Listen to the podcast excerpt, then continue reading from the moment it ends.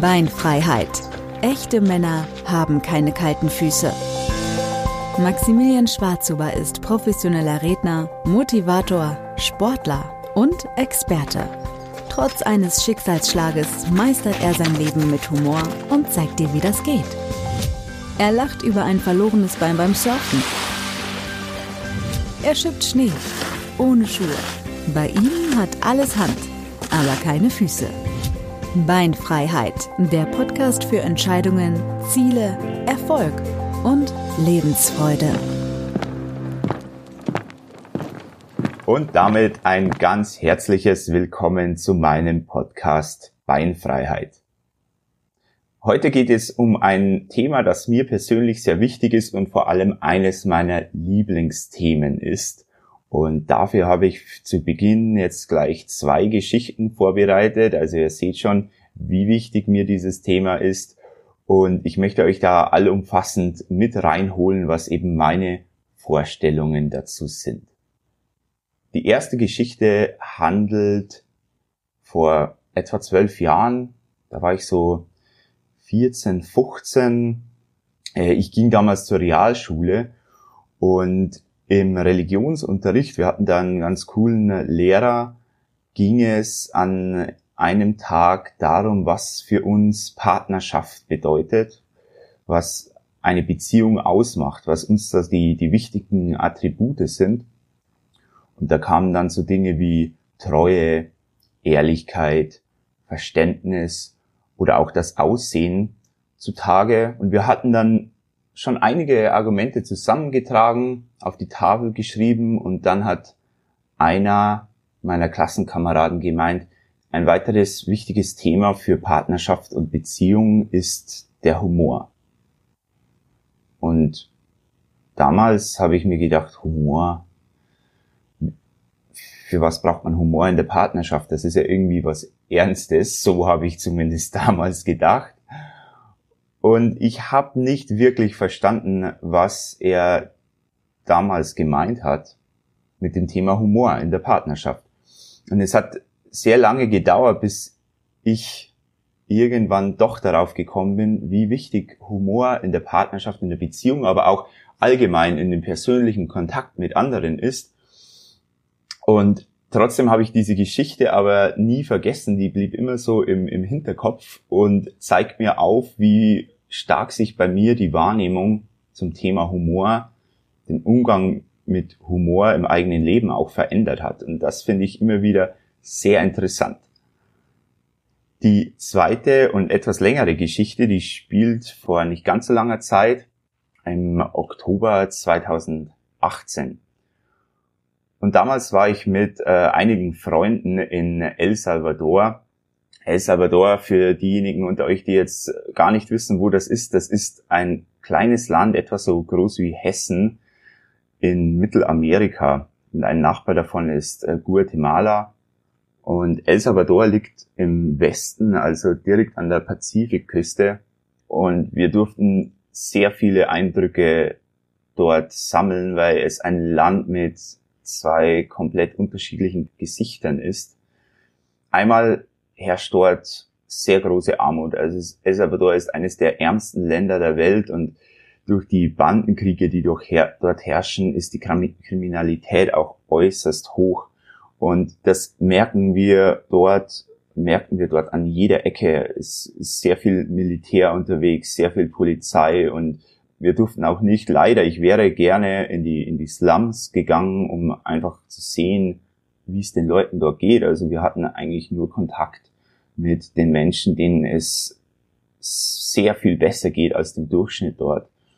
Und es ist schon, schon sehr, sehr bedrückend, die, die Stimmung dort zu sehen und vor allem auch die Dankbarkeit, die ich damals auch verspürt habe, wie gut dass es uns in Deutschland geht.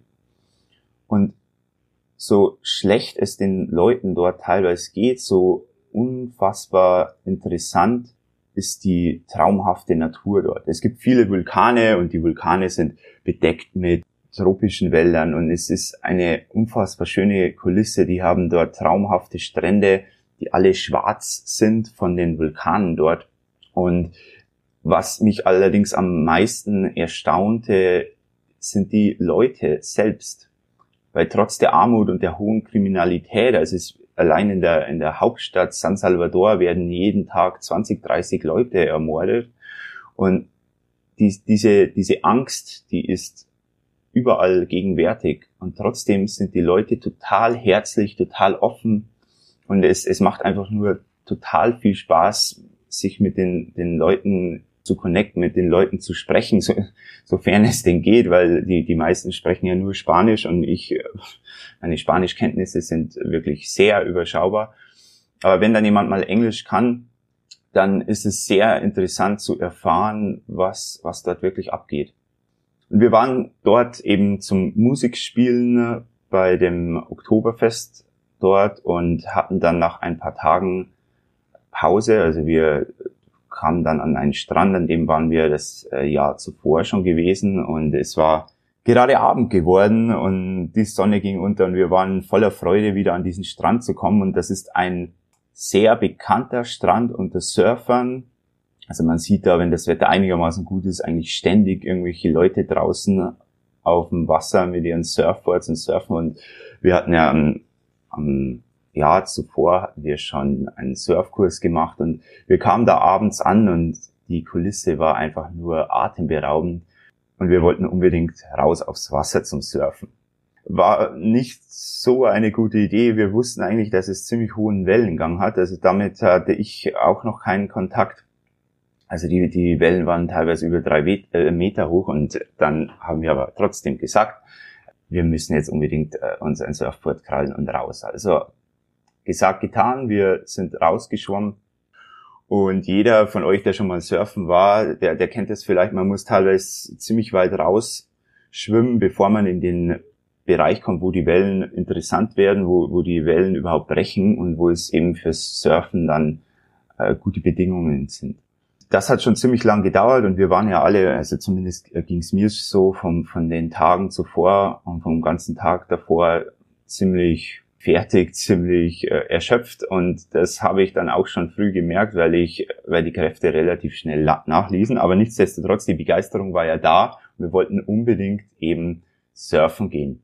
Es ist so, das Surfboard wird ja mit einer Schnur, mit einem Seil am Fuß befestigt, damit, wenn man runterfällt, wenn man das Surfboard verliert, dass es nicht zu weit weg ist und man schnell wieder rankommt. Und als ich dann endlich in einem Bereich war, wo es interessant für mich wurde, mit den Wellen hat es auch nochmal ziemlich lange gedauert, bis dann tatsächlich irgendwann eine Welle gekommen ist, die ich benutzen konnte und war da voller Vorfreude und habe aber dann, je näher die Welle gekommen ist, ich habe mich schon ausgerichtet Richtung Strand, äh, gesehen, dass es eine wirklich sehr hohe Welle ist und da wurde mir schon etwas anders und dachte mir, oh, mal, mal, mal sehen, ob das funktioniert mit dieser Welle. Ja gut, also die Welle, Welle kam und ich habe sie tatsächlich sehr gut erwischt, habe Gas gegeben, habe gemerkt, dass ich genau äh, richtig die, die Welle erwischt habe und bin aufs Board gesprungen und habe auch gemerkt, okay, es, es funktioniert irgendwie und ich, ich habe eigentlich gar nicht erwartet, dass so eine hohe Welle, die ist ja nicht so leicht zu nehmen,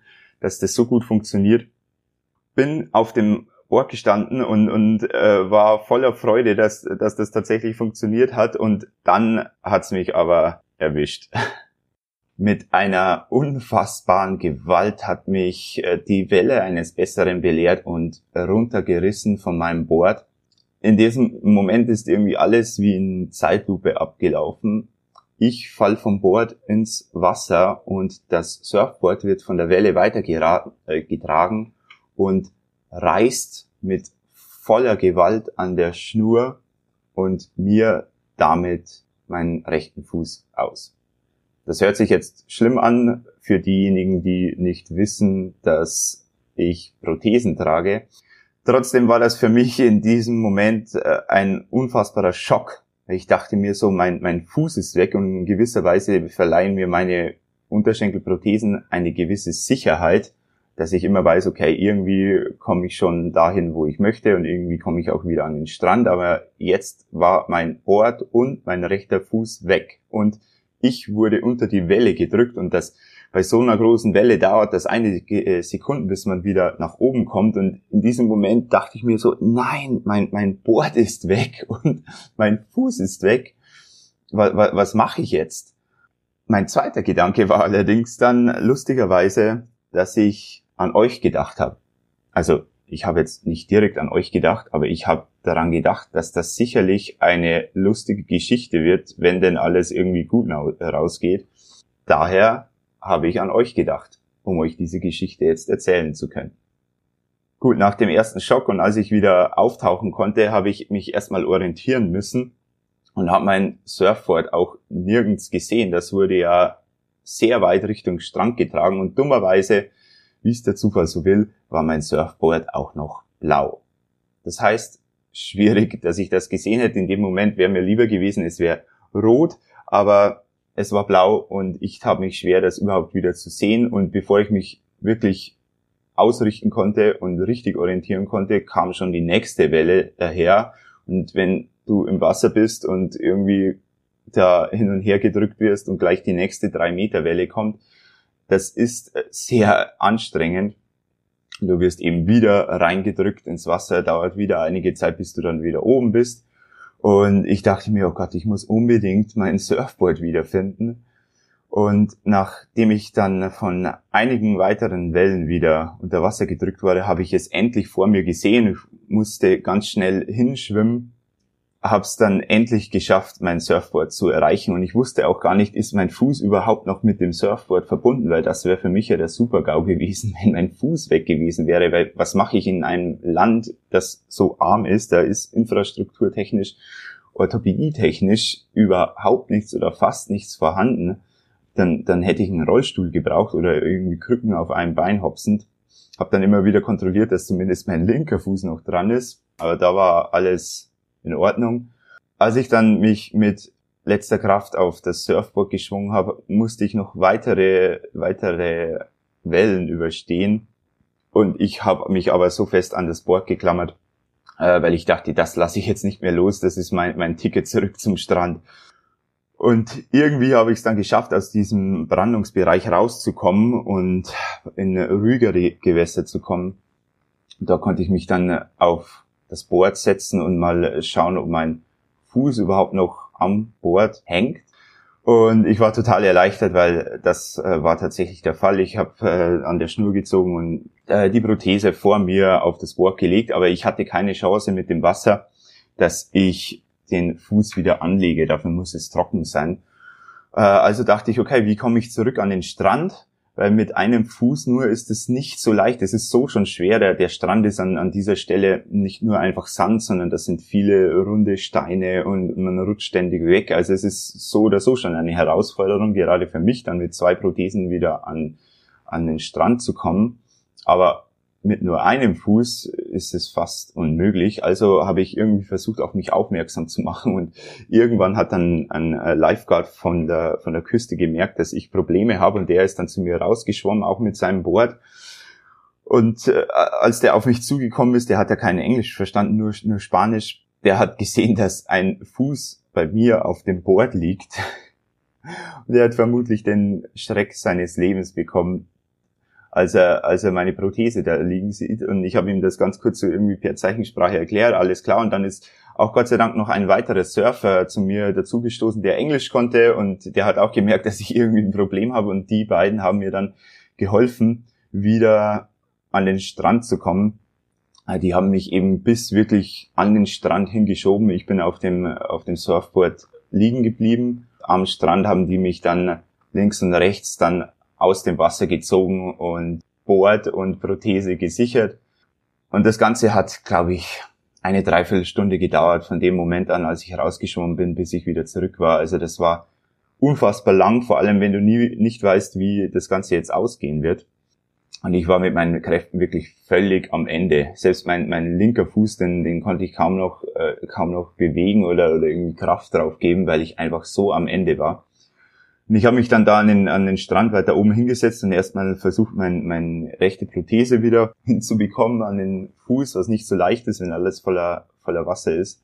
Dann habe ich das geschafft und ein Kumpel von mir ist auf mich zugekommen und ich habe schon von der Ferne gesehen, der, der findet die ganze Situation ziemlich lustig. Ich eigentlich auch, wobei ich so fertig war, dass ich, dass ich gar nicht lachen konnte. Und der Kumpel kommt also auf mich zu, lacht mich an, hat eine, hat zwei Flaschen Bier in der Hand, gibt mir ein Bier und sagt, hey Max, äh, sei froh, dass dir das nicht beim Bungee Jumpen passiert ist.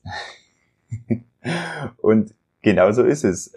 wäre blöd, wenn mir die Sache beim Bungee Jumpen passiert wäre. Und diese Geschichte zeigt so ein bisschen, dass es immer wieder Probleme gibt, in diesem Moment hatte ich ja keine Ahnung, als ich da unter die Welle gedrückt wurde und ich das Bein verloren habe, wie ich jetzt aus der Nummer wieder rauskomme. Aber das Ganze mit Humor zu nehmen, hilft sehr oft weiter. Es hilft zumindest mir sehr oft weiter und ich möchte euch auch dazu ermutigen, Humor auch bei den Themen oder gerade bei den Themen, die euch belasten oder die ein Problemthema sind, die Sachen mit Humor etwas zu lösen. Das heißt ja immer, man muss sich selbst und seine Probleme akzeptieren können. Das ist auch richtig so, dass man sich selbst akzeptieren muss und die ganzen Probleme, die damit verbunden sind. Aber wie macht man das denn wirklich konkret? Und eine Lösung für mich ist darüber eben der Humor.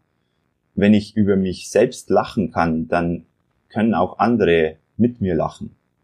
Und andere tun sich auch leichter mit dem Umgang. Weil wenn ich über meine Situation mit meinen Prothesen lachen kann, wenn ich da immer wieder Witze drüber mache, dann fällt es auch meinem Umfeld sehr viel leichter damit umzugehen, weil wir, wir kennen es ja alle. Es ist von Freund ein Elternteil gestorben und das ist wirklich eine schlimme Geschichte. Und wie geht man jetzt damit um? Also was sage ich zu meinem Freund? Was darf ich sagen? Solche Gedanken gehen einem da durch den Kopf. Was kann ich wirklich sagen? Was ist nicht okay? Und genauso ist es auch bei anderen Dingen. Und wenn wir da mit Humor selbst damit arbeiten, dann tut sich der Freundeskreis, der Bekanntenkreis oder auch Leute, die man erst neu kennenlernt, sehr viel leichter damit. Jetzt stellt sich damit auch die Frage, was ist dein Problemthema oder deine Problemthemen und wie kannst du mit Humor das Ganze besser verarbeiten. Und es geht jetzt nicht darum, dass man gleich alles irgendwie lustig findet daran, sondern kleine Schritte zu gehen. Vielleicht gibt es irgendeine Kleinigkeit, über die man im Rahmen dieses Problemthemas lachen kann oder einen Witz machen kann. Und das ist am Anfang nicht so einfach. Ich weiß das bei mir selbst, weil ich fand Humor eben, wie man aus der ersten Geschichte raushört, erstmal nicht wichtig und auch völlig überbewertet. Aber jetzt sehe ich das genau andersherum. Also Humor ist ein wichtiges Tool, um sich selbst akzeptieren zu können. Und wie gesagt, es geht darum, erstmal kleine Schritte zu machen und das Ganze dann auszuweiten. Und es geht auch nicht darum, dass es andere lustig finden, weil bei mir ist es auch so, dass manche, manche Leute, und vielleicht auch zu Recht, es teilweise sehr, sehr derb und sehr offensiv finden, wie ich meine Witze zum, zu meinem Thema mit den Prothesen und der Amputation machen. Aber darum geht es gar nicht. Ich selbst muss es lustig finden und du selbst, ihr selbst müsst es lustig finden, was für Witze ihr darüber macht. Das war also meine Einschätzung, meine Gedanken und Emotionen zum Thema Humor. Ein, wie ihr merkt, schon sehr wichtiges Thema für mich, allein schon äh, wegen der Länge dieses Podcasts. Aber das war mir eben sehr wichtig, das Ganze ausführlich zu beleuchten. Vielen Dank fürs Zuhören und ich freue mich, wenn ihr das nächste Mal wieder einschaltet. Alles Gute, ciao.